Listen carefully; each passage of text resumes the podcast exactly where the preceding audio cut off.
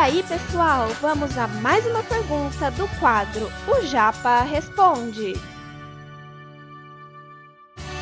Você está ouvindo Redação Cast, o podcast para quem quer uma redação nota mil.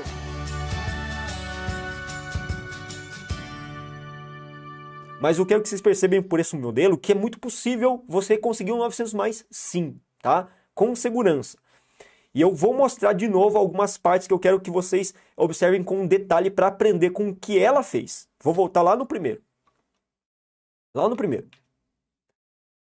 Olha só uma característica do primeiro parágrafo. Lembra que eu falei que todos os períodos entre eles, vocês podem perceber, tem conectivo. Fora da ficção, é um conectivo, funciona como um conectivo para retomar a ideia anterior.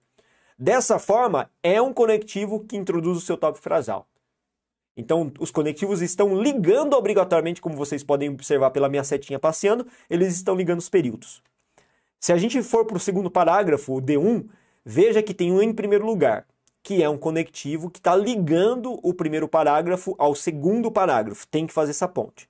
Se você observar entre o top frasal e o repertório, tem esse conectivo. Se você observar entre o repertório e o argumento, tem um conectivo. D2, a mesma coisa. O ademais é um conectivo que liga o, segundo, o terceiro ao segundo parágrafo. Tem conectivo separando também o top frasal do repertório, assim como tem conectivo também separando o que? O repertório do argumento. E por último, tem conectivo também fazendo o que? A ponte entre o terceiro e o quarto parágrafo. O portanto é um conectivo conclusivo que você obrigatoriamente tem que colocar no seu texto, não tem como escapar disso. Tem conectivo entre o primeiro período e o segundo período, e tem conectivo entre o é, segundo e terceiro período também. E vale lembrar que olha o que ele fez, cara, vocês podem fazer também no texto de vocês.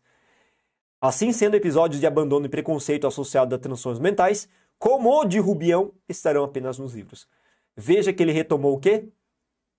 A introdução. O primeiro período da introdução foi retomado no último período do texto.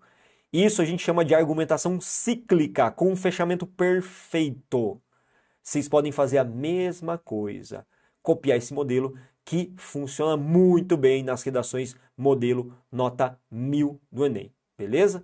Cara, mesma coisa, vocês podem utilizar esse recurso, beleza? Esse conteúdo é um oferecimento da Corrija-me, a plataforma preferida no ensino de redação. Saiba mais em corrijame.com.br.